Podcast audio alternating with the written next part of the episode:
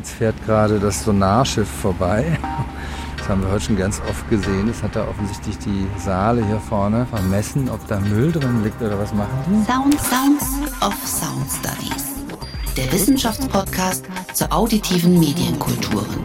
Staffel 1 Zurück in die Zukunft. Vergangenheit, Gegenwart und Zukunft akustischer Forschung.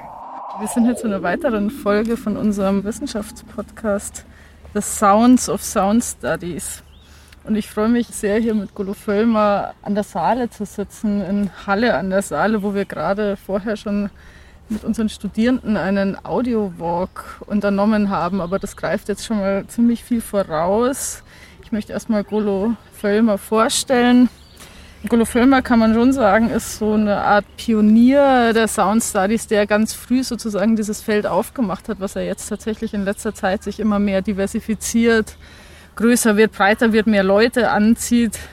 Golo Fellmer ist außerdem mein Chef hier in Halle an der Saale und zwar bekleidet er hier die Brückenprofessur Musik und Medien. Und ich will aber mit einer ganz anderen Frage eigentlich einsteigen. Was ist denn eigentlich dein Lieblingssound?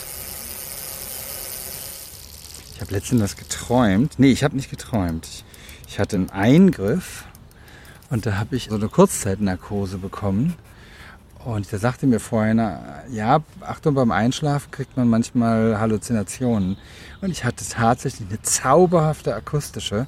Das war so eine Art Sirren. Und ich sag noch zu der Assistentin da, oh, das sirrt aber schön. Und in dem Moment war ich eingeschlafen. Aber das war mein Lieblingssound. Und wie klang dieses Sirren? Kannst du das beschreiben? Ja, was mir einfallen würde, wäre ein schönes Fahrrad mit einer schönen, mit einem schönen Freilauf das so tickert und dabei gibt es ein Rauschen und das fährt an was vorbei. Also so, das wäre so ein Sound und der hat auch eine gewisse Ähnlichkeit, also entfernt. Aber es war, das war eigentlich eine Art synthetischer Sound, den ich da gehört habe. Den, der war nicht aus der realen Welt, der war von woanders. Wir versuchen ja in diesem Podcast so ein bisschen dieses wirklich diverse Feld der Sound Studies so ein bisschen zu umgreifen. Deswegen möchte ich auch sozusagen ganz persönlich und individuell auch nachfragen. Erstmal so ganz allgemein, was bedeuten für dich denn dieses Feld, was unter diesem Namen Sound Studies gefasst wird? Was ist es für dich ganz persönlich? Also für mich war es anfänglich tatsächlich der Versuch, Klangphänomene im Kontext zu beschreiben und zwar definitiv von Anfang an sowohl musikalische Klänge und die eben auch nicht ausgeschlossen, aber dann eben auch der ganze Rest. Also sowohl Alltagsklänge als auch verschiedenste mediale Klänge, die nicht unbedingt musikalisch sind, sondern häufig eher funktional gefasst sind, manchmal auch musikalisch gerahmt sind oder so, aber in der Radio-Jingelei, in der Radioverpackung gibt es den Swoosh. Das ist ein wahnsinnig zentrales Ding, was in hunderten Varianten existiert. Und das ist nicht musikalisch. Das hat eigentlich genau die gegenteilige Wirkung. Das ist ein Rauschen, was über das Frequenzband schiebt. Und dadurch kann, wenn ich das zwischen zwei Musiktitel lege, habe ich sozusagen deren harmonisch-melodische Unpassbarkeit perfekt überdeckt. Wenn ich den einmal kurz laut aufziehe, laut aufziehe und darunter die Kreuzblende der beiden Stücke mache, dann ist sozusagen dieses äh, Disharmonische zugedeckt. Das ist eine rein funktionaler Klang, der aber für die Musik eigentlich eine Funktion besitzt. Damit diese mögliche Disharmonie zu überdecken. Damit wird sozusagen jedes Musikstück mit jedem anderen kompatibel im Radio, im Broadcast Flow. Du hast jetzt sozusagen direkt aufs Radio rekurriert und vielleicht, wenn man das mal aufdröselt, so ein bisschen deinen Werdegang in diesem Feld, das du so beschreibst. Vielleicht kannst du das ja mal aufdröseln an verschiedenen Stationen. Klavier bauen zum Beispiel als erste. Ja, okay, ja, genau. Der Klavierstimmer kam immer und dann hat das aufgemacht, das Klavier. Dann habe ich angefangen mit dem offenen Klavier zu experimentieren, ohne mir irgendwas dabei zu denken. Ne? Da war ich 14 oder so und habe Reißzwecken auf die Hämmer geklebt und hatte dadurch einen Honky-Tonk, nicht geklebt, reingesteckt, ein Honky-Tonk-Klavier und ähnliche Sachen oder was anderes dahinter, äh, was dann gedämpft hat, was dann die gegenteilige Wirkung hat. Und ja, dann habe ich mich also nach dem Abi erst für diesen Beruf des Klavierbaus entschieden. Dann hat das geklappt und das hat, das war für mich fantastisch, diese Verbindung aus, also ganz grundlegender handwerklicher Arbeit und Klanggestaltung.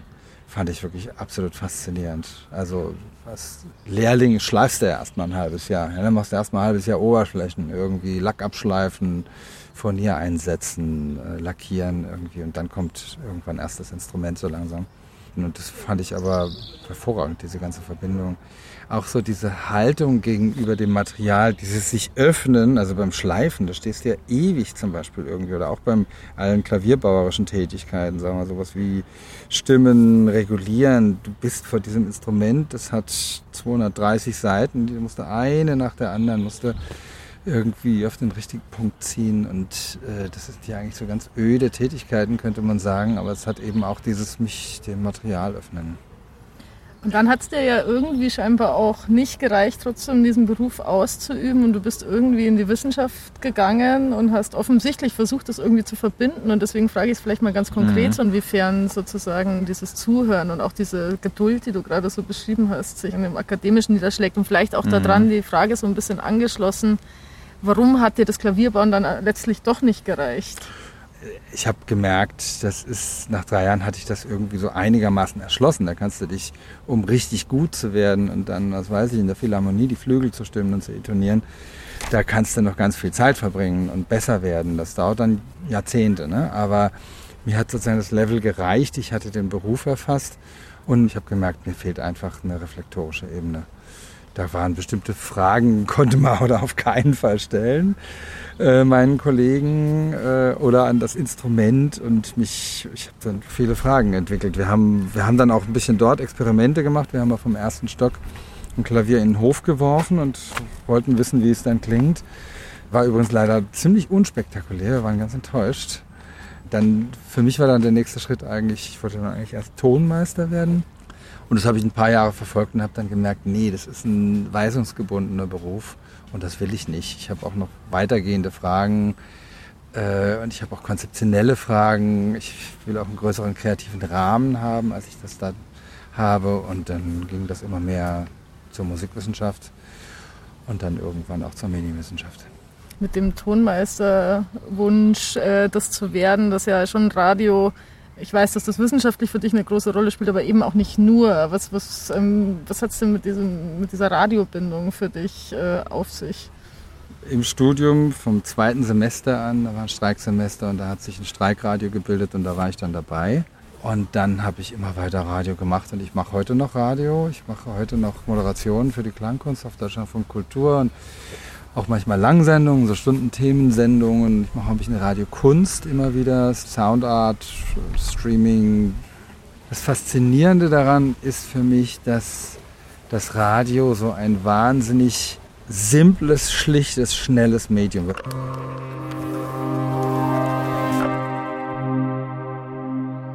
Wir machen es ja gerade, wir, wir sind ja gerade im Radiophon, so wir beide hier ich, wir haben jetzt hier eben das Gerät hingelegt, wir haben uns die richtige Umgebung gewählt. Hoffentlich stimmt es, hoffentlich stimmt die Balance nachher, hoffentlich klingt es gut. Ich schneide das ein bisschen und dann kann ich das irgendwie distribuieren. Und ich habe ein ganz reiches mediales Produkt, das ich mit, da gibt es einen unheimlichen Schatz von Erfahrungen, mit dem man das bearbeiten kann. Man kann Sounds als Trenner dazwischen hängen, das ist so das Einfachste. Man kann natürlich schneiden, damit es ein bisschen zackiger wird, damit meine Versprecher und Verhaspler raus sind. Kann es unterlegen in Phasen mit irgendwelchen Klängen oder mit Musik. Man kann über die Nähe zum Mikrofon, da wird immer wieder drüber gesprochen, kann man sozusagen die Intensität und die, die Intimität des Sprechens verändern. Das ist so ein Medium, was mit so wenigen Handgriffen ein, ich finde, unheimlich reichhaltiges und variables Produkt bietet. Das Radio war ja jetzt als so ein Medium zuerst da für diesen auditiven Bereich. Ja, und war auch von Anfang an viel versierter als die Grammophonaufnahme. Die war ja sehr, sehr holzschnittartig ging das da in diesen mechanischen Trichter rein. Und im Radio haben sich also viel diversere und komplexere am Anfang äh, Techniken entwickelt. Ich finde, das ist so dieser Pool, aus dem wir unheimlich viel schöpfen können. Also das geht in, natürlich im Podcast, aber es geht auch in Filmsounddesign drüber. Aber das Radio ist halt so einfach, sofort gemacht und das finde ich faszinierend. faszinierend könnte man ja auch als Stichwort hier irgendwo begreifen, denn du machst ja eben nicht nur Radio, sondern du hast das ja auch als Forschungsgegenstand und das ist vielleicht ganz interessant. Du hast mir jetzt am Wochenende tatsächlich erst erzählt, dass es eigentlich eine Radioforschung gibt, total jenseitig von den Sound Studies und du bist wahrscheinlich der Mann, der das irgendwie jetzt auch ein bisschen zusammenbringen wird. Insofern fände ich das ganz spannend, wenn du das sozusagen mhm. ein bisschen beschreibst, wie diese Radioforschung aussieht und wie die sich vielleicht zu den Sound Studies verhält oder auch mhm. nicht verhält. Mhm. Genau, also vor 15 Jahren hat die sich, glaube ich, äh, etabliert. Und in Deutschland gibt es nicht allzu viele Leute, die da drin sind. Es ist eine stark angelsächsische Community, heißt eben deswegen auch Radio Studies. Und da gibt es zwei bis drei vielleicht jährliche Konferenzen, die sich dem widmen.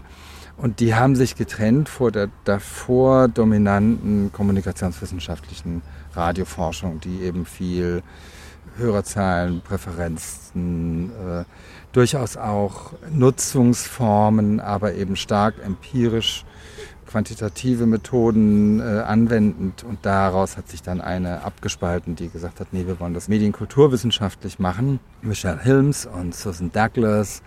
Und es gibt auch ein paar ältere Schriften von Paddy Scannell und Chicknell und Crisell, die heißen komischerweise hinten alle, alle gleich, die so ein paar epistemologische Grundlagen dieses Mediums, Wahrnehmungsgrundlagen haben die beschrieben und jetzt nach den 2000ern, dann hat sich eben diese, diese Community gebildet, genau. Und in der habe ich mich halt lange bewegt, was die AG gebildet hat. Da war ich ja noch dabei bei diesem einen Meeting und habe auch mit über den Namen debattiert und, und so weiter. Und zack, im nächsten Jahr hatte ich dann einerseits diesen Masterstudiengang Online-Radio, hatte ich da eine Förderung für bekommen, den zu entwickeln. Und dann war ich eben ganz stark auf dieser Frage Digitalisierung des Radios.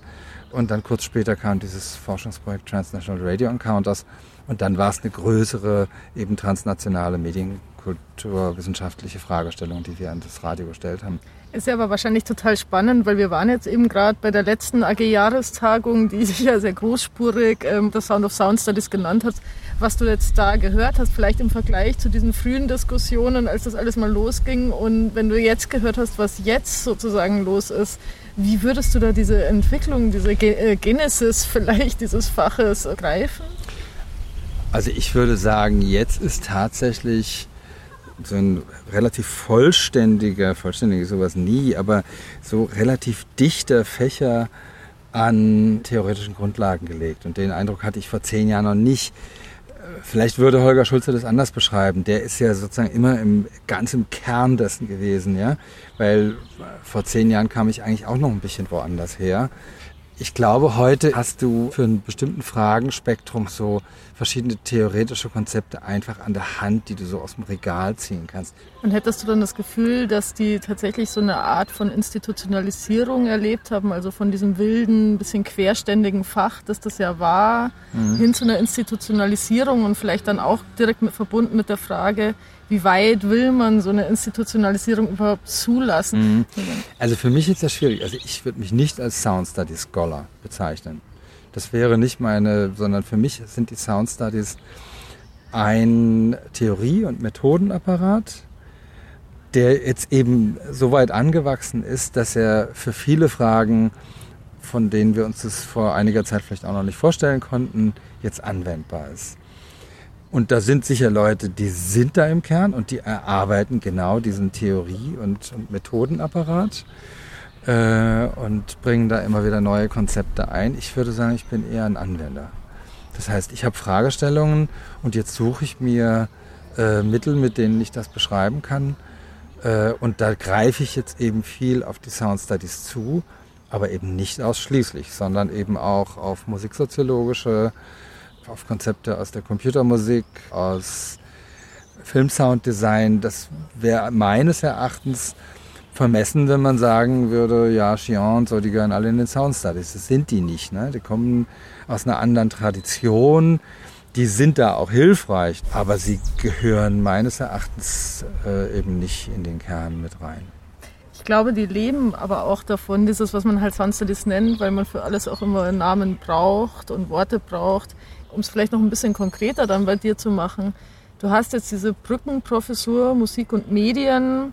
Ich glaube, das ist schon was Neues, weil die Soundstudies haben sich ja viele Jahre sozusagen allem dem, was sich Musik nennt, irgendwie auch äh, mhm. das abgelehnt, weil sie sich wahrscheinlich überhaupt erstmal grundieren müssten. Vielleicht kannst du ein bisschen was zu dieser Relation von Soundstudies und Musikwissenschaft sagen und wie du das für dich irgendwie fruchtbar machen möchtest. Wir hatten jetzt einen großen Streit auf der, auf der Tagung. Da ging es darum, muss man wissen, was eine Kadenz ist um bestimmte musikalische Gegenstände zu beschreiben. Und da gab es eben die Position Bullshit, das braucht man nicht. Und meines Erachtens ist es hilfreich, weil es in, in Westeuropa ein bestimmtes Hörmuster beschreibt. Das ist eine Schließungsformel. Womöglich kann ich einen Ersatzbegriff finden. Vielleicht kann ich sagen, es ist eine Schließungsformel. Ja, vielleicht wäre das, müsste man aus ganz verschiedenen Perspektiven drüber nachdenken. Aber meines Erachtens ist es eben hilfreich, wenn auch Medienwissenschaftler das erstmal grundlegend beschreiben können. Ja, und äh, das hängt natürlich dann von den Vorkenntnissen ab, was man da mitbringt.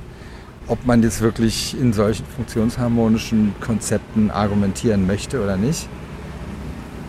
Das ist wieder Sonara. Jetzt fährt gerade das Sonarschiff vorbei. Das haben wir heute schon ganz oft gesehen. Das hat da offensichtlich die Saale hier vorne vermessen, ob da Müll drin liegt oder was machen die? Also in der, in der, im Landwehrkanal fährt immer eins, das sonografiert dann den Kanalgrund und holt dann da Fahrräder, die da reingeschmissen wurden und alte Einkaufswagen und solche Sachen liegen ja da immer drin und holt die dann raus. Und jetzt musst du mir nochmal sagen, was du mich gefragt hast. Ja, eigentlich war das gerade schön, dass es so irgendwie gekommen ist, weil ich glaube, das sagt ganz viel über deine Herangehensweise an die Sachen. Du glaubst, du legst viel Wert drauf, sozusagen mit offenen Ohren zu gucken. Also ich meine, Stichwort Soundscapes oder so, es war jetzt genau das, was passiert ist. Und wir haben uns ja auch bewusst hier rausgesetzt. Diese Soundscapes, habe ich immer das Gefühl, sind für dich ganz wichtig und die verbinden mhm. sich möglicherweise auch mit diesem Ansatz, den du experimentelle Klangforschung nennst. Vielleicht könntest du das noch ein bisschen ausführen. Ich gebe mal ein Beispiel, an dem ich gerade arbeite, weil das so ganz konkret ist. Ich habe jetzt gerade mit Ines Bose von der Sprechwissenschaft haben wir gerade verschiedene Moderationsformeln in vier verschiedenen Beispielen aus vier verschiedenen Ländern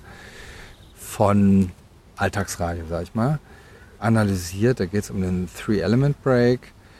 Und der Three-Element-Break ist eine unheimlich repetitive, langweilige Formel. Da sagt der Moderator das, was er hundertmal am Tag sagt. Er sagt normalerweise sowas wie äh, ja, Sie hören SWR 1, es ist 17.23 Uhr und jetzt hören wir Bono mit äh, So, also er bringt immer drei Elemente. Das sind eigentlich nicht Informationen, weil das weiß man. Vielleicht hat man erst eingeschaltet, aber man könnte es auch anders rausfinden. Es hat auf jeden Fall keinen hohen Informations-, keinen Neuigkeitswert. Und da gehen sozusagen jetzt die Fragen auf, warum geht das? Wieso macht ihr das? Äh, auf die Art und Weise der oder die Moderatorin. Und dann ist die andere Frage, welche Rolle hat eigentlich diese Moderationsstimme und welche Rolle hat, und das ist ja immer in solchen Passagen dabei, haben da die Verpackungselemente. Also es gab zwei Beispiele, die einen ganz klaren Fokus darauf hatten, dass die, die Moderationsstimme hat das quasi, ich sag mal, menschkommunikativ verankert. Die hat sozusagen das Mensch übergegeben, aber sie hat ja keine Informationen gebracht. Und sozusagen das ist alles über die Verpackungselemente passiert. Da wird also vom, von der Passage vorher wird ein Schlusspunkt gesetzt dann wird was angeteasert, dann, dann geht die Spannung nach oben, dann kommt ein Swoosh, dann kam so eine Roboterstimme, äh, dann kommt ein Weckerklingeln oder so ein Brab, Brab, so eine Hupe oder irgendwas. Also lauter Elemente, die auf die, mit einer sehr präzise gebauten und mit zwischen zum Moderator unheimlich gut getimten, das wird ja schon live produziert, das heißt, der muss die im richtigen Moment abfahren, der braucht ein unheimliches Fingerspitzengefühl dafür unheimlich enges und intensives Zusammenspiel, wo man aber eigentlich in der Summe dann sagen kann, die wesentlichen Akzente werden von den Verpackungselementen gesetzt und der Mensch bietet sozusagen dem Hörer nur die Stimme an und diese Identifikation mit einem, der ist wie ich. Und das jetzt zu beschreiben, da kommen eben musikalische Elemente rein. Ja, da ist eben dann im Zweifelsfall eine Kadenz oder irgendwas drin oder, oder es kommt zum Beispiel, in dem einen Fall tritt äh, auf, auf der Hi-Hat so ein, so ein schneller Wirbel ein, der, der eben kein Snare-Wirbel ist, was ja ein Trommelwirbel und so Spannung Zirkus wäre. Das ist es nicht, aber es ist ähnlich in abgeschwächter Form. Das heißt, das sagt so viel wie Achtung, jetzt kommt's. Ja, und danach wird nicht irgendwas Tolles angekündigt und gesagt, und jetzt passiert das und das. Nein, alles, was passiert, ist, dass Bruno wieder da ist. Bruno ist der äh, Moderator und der war länger wohl nicht da, der war in Urlaub und jetzt ist er wieder da und der wird halt auf eine Art und Weise angeteasert und dann passiert nichts anderes, als Bruno sagt, Bruno dans la radio. Mehr ist nicht, ne? Ist nur Bruno wieder da. Nur der Mensch ist wieder angekommen und all das halt mit einem komplexen Konglomerat aus Moderationsstimmen, vorproduzierten verschiedenen Stimmen, Geräuschen, musikalischen Elementen wird das da äh, aufgebaut. Und ja, das war jetzt, genau, war ich gerade die letzte Woche jetzt dran, äh, solche Sachen zu beschreiben. Und da kommen sozusagen eben ganz verschiedene theoretische Perspektiven mit rein und die verbinden, scheint mir da bei solchen Gegenständen einfach am fruchtbarsten. Ich würde vielleicht trotzdem jetzt noch einmal diese andere Ebene abschließen, irgendwie dieses, was du erfahrungspraktische Zugänge mhm. nennst, was ja eigentlich oft zu dieser harten Wissenschaft so widerspricht. Ich hab, hatte auch das Gefühl jetzt bei dieser Tagung, die Leute fangen an auszuprobieren und Dinge zu mhm. machen. Mir scheint das ein Trend zu sein. Super. Du bist da sozusagen einer, der das schon immer organisch gemacht hast und vielleicht neben dieser Radioforschung könnte man die vielleicht auch noch mal kurz thematisieren und auch im Kontext mit dem man hört hier, es ist was um uns herum, ja, also das, was wir vorhin gemacht haben mit den Studierenden, dass wir einmal einen Hörspaziergang gemacht haben, wo man das, was man vorher vielleicht von äh, Murray Schäfer oder anderen in dem Feld gelernt hat oder gehört hat, wenn man das dann mal im Alltag ausprobiert, wie sehr so eine Orientierung über den Hörsinn funktioniert, wie sie differenziert ist. Ne? Wir haben dann über Multisensorik gesprochen und also wenn man sich das klar macht, was die Rolle der verschiedenen Sinne ist, dann kann man hinterher eben an alle möglichen Gegenstände, die man analytisch betrachtet, ganz anders rangehen. Und bekommt auch so eine, so eine Idee dafür, okay, was macht ein Filmsound oder Game Sound Designer? Wieso benutzt er was Bestimmtes? Wo versteht ein Klang? Wie kann er den einsetzen? In welcher Situation passt das? Wieso ist das dann ein Orientierungslaut? Wieso ist das ein, ein Laut, der gar nicht zur Situation passt und deswegen deplatziert und irritierend wirkt? Das kann man, glaube ich, alles über so eine alltägliche Hörpraxis ähm, so langsam ansammeln und sedimentieren und, und dann Erfahrungsschatz äh, sammeln. Ja, das, da fängt es quasi an äh, und es geht weiter damit, dass wenn man Radio verstehen will, dass man, so wie du ja auch, dass man dann auch Radio machen muss, glaube ich. Also wenn ich es quasi nur anhöre und das noch nie in der Hand hatte, wie das bearbeitet wird und welche Montagemöglichkeiten ich habe und wie eine Kreuzblende eine schnelle und eine langsame wirkt, aber dann versuche ich es beim nächsten Material und es funktioniert gar nicht. Und dann merke ich, ah, das Material hat eine andere, bringt eine andere Anforderung mit sich. Wieso ist das so? Da kann ich mir darüber Gedanken machen. Und dasselbe habe ich jetzt relativ frisch angefangen in der Musikwissenschaft. Also das, das einsichtsvollste war eine Realisation von Stockhausens Mikrofonie 1, was vergleichsweise einfach ging. Man braucht ein Mikrofon, einen Mixer, Lautsprecher und eben sowas ähnliches wie ein Tamtam. Kann auch ein großes Blech sein. Und wir haben uns die Partitur besorgt äh, und einerseits partiturnah, auf der anderen Seite aber auch ganz improvisativ damit gearbeitet. Es waren jetzt alles MusikwissenschaftlerInnen. Ich glaube, das kann man auch mit MedienwissenschaftlerInnen machen. Das ist ja eine grafische Partitur mit Textelementen drinne und so weiter. Ja, das wird zwar auf eine Art zur Musik, man kann das als Musik hören, man kann es aber auch als eine Erkundung von der Geräuschwelt jetzt hören, so eine Mikrofonie 1. Ne? Varese und Cage haben ja beide auch gesagt, if we don't want to call it music, we can call it organization of sound or organized sound, wie Cage das im Credo sagt. Und dieser Musikbegriff muss es nicht sein, äh, kann es aber sein. Ja, ich glaube, dass es tatsächlich diese, weiß ich nicht, elektronischen Klangwelten, glaube ich, zeigen das sozusagen auf so eine ganz sinnfällige Weise, dass Musik und Medien eigentlich, also ich glaube, wenn man sich elektronische Musik anschaut und keine Ahnung von Medienwissenschaft hat, oder auch andersrum wird es schwierig. Und auch das hat was mit Erfahrung zu tun, die mhm. sich dann sozusagen eher auf einer wissenschaftlichen oder theoretischen Ebene abspielt, aber die auch Dinge zusammendenken muss, die früher vielleicht nicht zusammengehört haben, aber mhm. jetzt eben schon. Mhm. Ja, voll spannend. Ich habe natürlich einen Bogen gebaut. Ich habe dich am Anfang gefragt, was ist denn dein Lieblingsgeräusch? Und ich würde jetzt zum Abschluss gerne fragen, was ist denn dein absolutes Bäh-Geräusch? Was kannst du überhaupt nicht ertragen? Also ich glaube tatsächlich Verkehrslärm.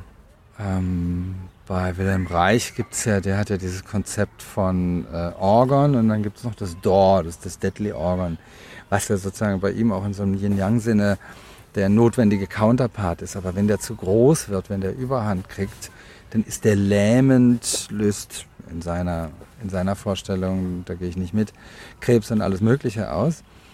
Und das ist für mich schon, also Verkehrslärm. Also wenn ich in Berlin an der Skalitzer Straße oder ich weiß nicht wo raus auf diese Straße wohnen würde, das wäre für mich Gift. Da würde ich, glaube ich, Krebs kriegen. Das darf man nicht sagen. Das hat man schon bei Schlingen sie so gelernt. Er hat das auch gesagt. Ich meine, zum Glück bist du nicht in Bayreuth und zum Glück ähm, inszenierst du nicht den Parsifal, okay. aber auf jeden Fall okay. Ja, ja Golo, vielen Dank. Ja, danke dir. Sound Sounds of Sound Studies.